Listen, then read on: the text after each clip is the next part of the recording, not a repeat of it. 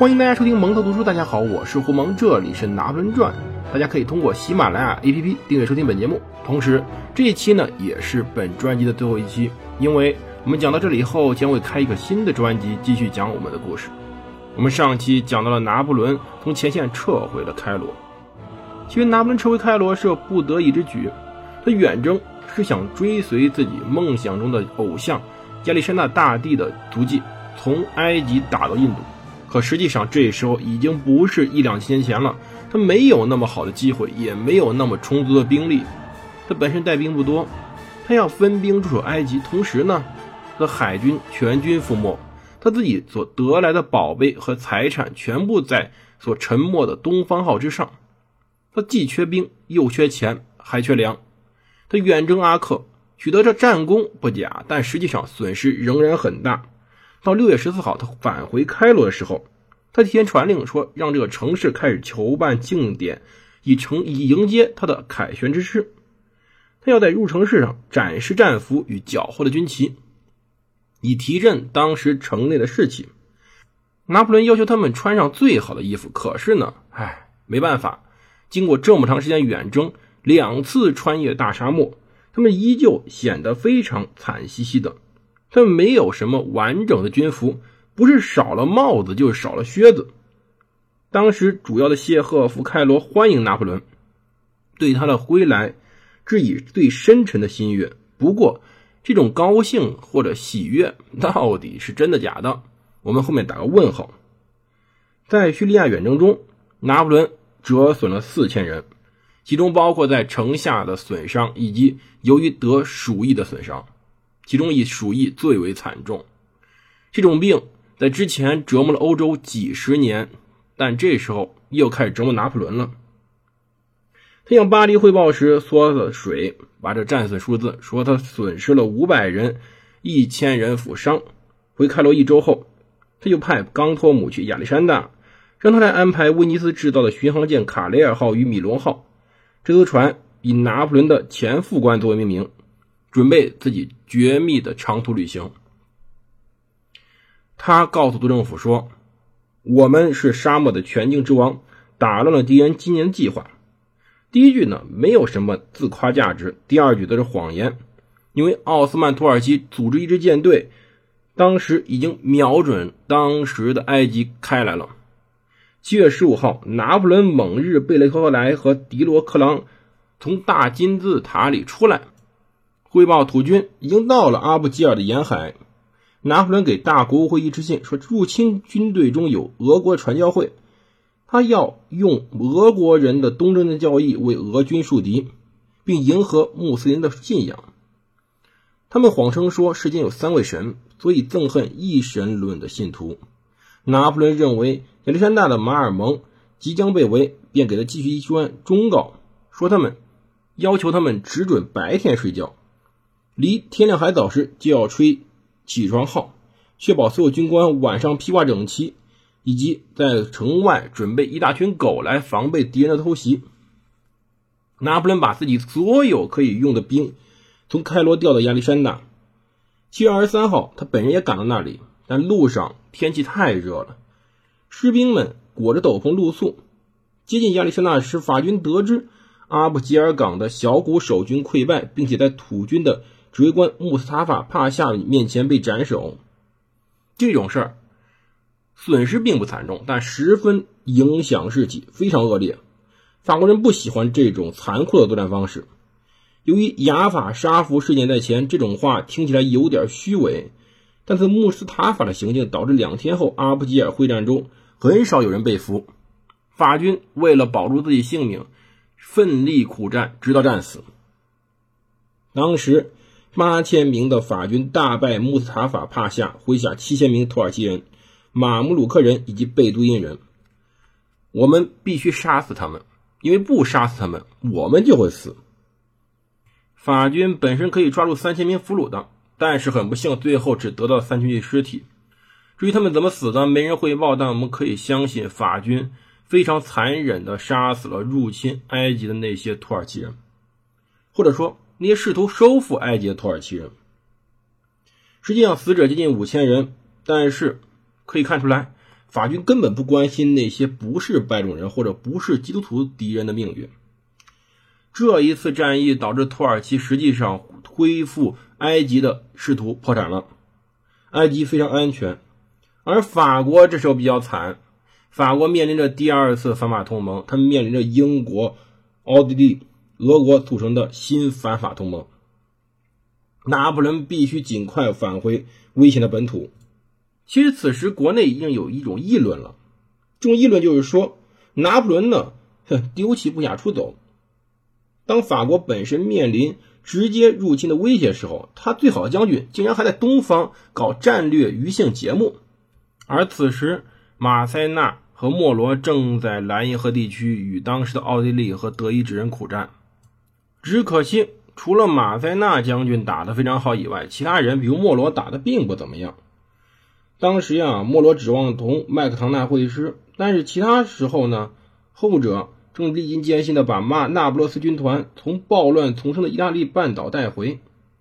其实最大问题在于，当时德意志和意大利前线都在战败，马塞纳独木难支啊！他即使自己战胜，也没有办法改变当时的战事。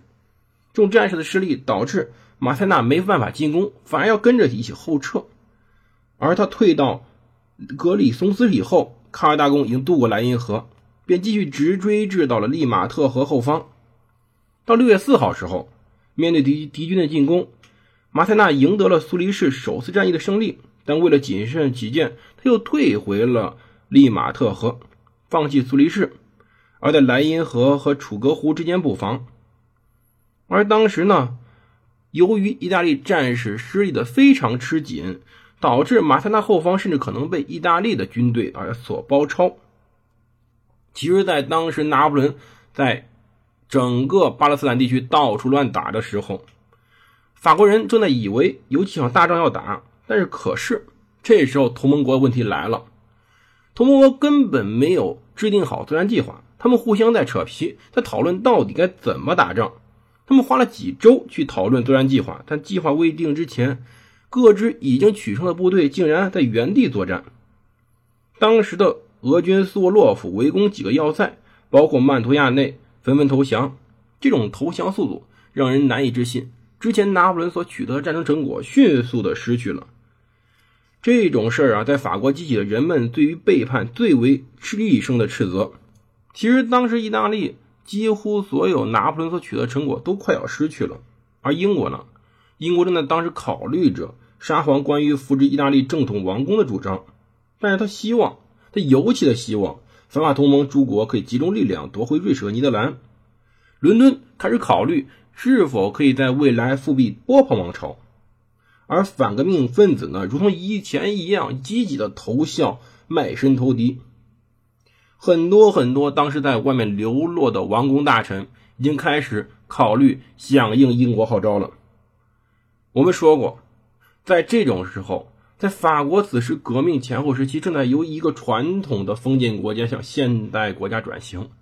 这些王公贵族没有什么国家概念，他们效忠的是王朝，而不是国家，所以把法国卖了，其实对于他们来说没有任何心中的歉疚。但是问题在于，当时各种计划还没有执行之时，英国却用另外之一个计划提了出来，夺回荷兰和比利时。荷兰和这比利时这时候仍然也被法国占着，而沙皇呢同意派兵一万八千人参加约克公爵准备的远征。但是问题在于，七月三十号，卡尔大公接到离开瑞士向美因茨推进的命令，而俄军九月才能赶到。卡尔大公并不想冒险，因此八月份一直在等着。同之前一七九三年一样，同盟诸国在各种方面发动迟缓。每个人都想干自己事，每个人自己考虑又不一样，这给了共和国找出对策时间。而法军将领不顾督政府的命令，坚持认为夏末之前不能采取任何行动。而此之间，正是拿破仑在海边望着等着他自己船的时候。其实，拿破仑这时候决定回到法国是一个非常胆大的壮举。为什么？因为他没有庞大的海军护航。整个地中海几乎都是英国所控制，他几乎是偷渡回法国的。但是，他还不能告诉大家他是准备回去法国，为什么呢？因为当时他必须对军军团撒谎，他不能表示说他自己抛下自己的军队。他对他自己军队撒了谎，他说政府要求他回到法国。他说他非常爱自己的士兵，他觉得分别让他感到痛苦，但是他绝对不会离开太久。当然，这最后是假的，他再也没有回过埃及。到八月二十二号夏夜，他登上了米龙号。到第二天早上八点，在卡尔卡雷尔号陪伴下，米龙号顺着东北风起航。拿破仑这种人呢，运气向来好，为什么？我们现在看到的是历史中这个拿破仑，如果运气不好，可能远远没有这么多的史料记载。当时呀，他非常非常的紧张，因为到处都是英国的海军在巡航。幸好接下来几天风向没有变，所以他躲过了当地海运英国的巡洋舰。两艘威尼斯出产的巡航舰绕道回到法国，走得非常慢。他们先是沿着。非洲的海岸线南下到了迦太基湾，接着又北上到了萨丁岛。好在他们在这种非常冗长的航行中，竟然没有见到一艘船，不管是法国船、英国船还是其他任何国家的船，因为见到船只就有可能为他们带来危险。但是伯拿巴表示的非常无忧无虑，他总是在琢磨着地理或者化学，或者。他跟别人在讲鬼故事，但是他每次提到督政府都板着脸，并且带着鄙夷之色在嘲笑他们。当时布吕纳呢给拿破仑读历史书，一直读到深夜，哪怕对方在晕船。有一次呢，拿破仑在问布列纳克伦威尔的生平，德农回忆到说：“我知道我没觉睡了。”克伦威尔是谁呢？英国时期，英国革命时期的护国主，一个保护着资产阶级的一位独裁者。可能他们正在聊着天看到了一片陆地，这片陆地就是科西嘉岛。九月三十号，两艘船驶入了阿雅克小港，两侧炮台鸣炮之意，所有人冲到岸边围住他们的巡航舰。当时拉瓦莱特后来回忆到说，拿破仑看到艾雅克肖后深深的感动。他呢同旧日部下和家仆共进晚餐，向当时当地人要了些现款，并且在阅读着公共报纸对于当时意大利军队的各种报道。其实这次拿破仑对于埃及的征服并不是军事上或战略上的成功，但是是一个学术上、文化上、艺术上的成果。尤其是一八零九年德农的《埃及记》出版以后，它几乎是一个当时非常完整的著作，上面写着奉拿破仑大帝的陛下诏令出版。当时《埃及》最后不停的出版续作，最终达到二十一卷，这一大高峰，非常详尽的记载了当时各种埃及的文物、地理、建筑、文化。政治等等等等各种方面，这种书虽然没有政治夸耀成分，但是它代表法国文明的高度。它与当时后来所获得的罗塞塔石碑一起，成为了当时拿破仑征服埃及的一个文化见证者。只可惜啊，随后在二零一一年，随后爆发的阿拉伯之春反抗运动中。十二月十七号，在开罗解放广场的附近，埃及学院起火，院内十九万份书籍被焚毁，这简直是文化史上最惨无人道的事情之一。而其中包括德农所著《埃及记》的唯一手稿，也在此次事件中焚毁了。拿破仑在科西嘉岛待了几天，便开始向首都回去。我们第一个专辑也讲到这里。讲到拿破仑回到首都之前，为什么呢？在此之前，他是个将军，他是个非常完美的将军。我们之前讲过，拿破仑出身虽然称不上贫寒，但在当时也称不上富贵。他是个非常虚假的贵族，对，买来的，或者说是由于法国当年为了收复科西嘉岛人心而定来的。可是，凭借着一点点优势，奋发读书。他喜欢读书，喜欢历史，并且数学学得不错。他努力拼搏向上，努力奋斗，最终给他自己获得了一份非常好的机会。他进入军队，并且迅速获得军衔。可巧，此时法国大革命爆发了。其实以法国大革命当时形势，如果没有拿破仑，也会有其他人冲出来站在这个位置上。因为第一，他赶走了几乎所有的老式军官，不管是赶走的还是杀死的，法国军官此时非常紧缺，需要更多专业人才脱颖而出接替位置。拿破仑恰好是当时其中之一，而同时也需要更为有效的镇压手段，即使这个暴力超出限度，去平定当时平民百姓的暴乱。从一七八九年到一七九九年这十年间，法国大革命不停的折腾，不停的换代，换了一茬又一茬政府，换了一代又一代的统治者，其实根本没有一个能静下心来大家一起聊一聊的机会，因为每个阶级都有自己的诉求，有人想保护国王，有人想君主立宪，有人想维护资产阶级的利益，有人想维护小市民的利益。有人呢在考虑教会，有人在考虑农民，其实这些人都在考虑自己，但没有达成一个最大公约数的妥协。法国大革命波澜壮阔固然不假，但实际上它与之前的英国革命比起来，问题在于从来没有人坐下来一起讨论一下我们该怎么办。这是法国不同于英美的地方。英国通过妥协逐步改革。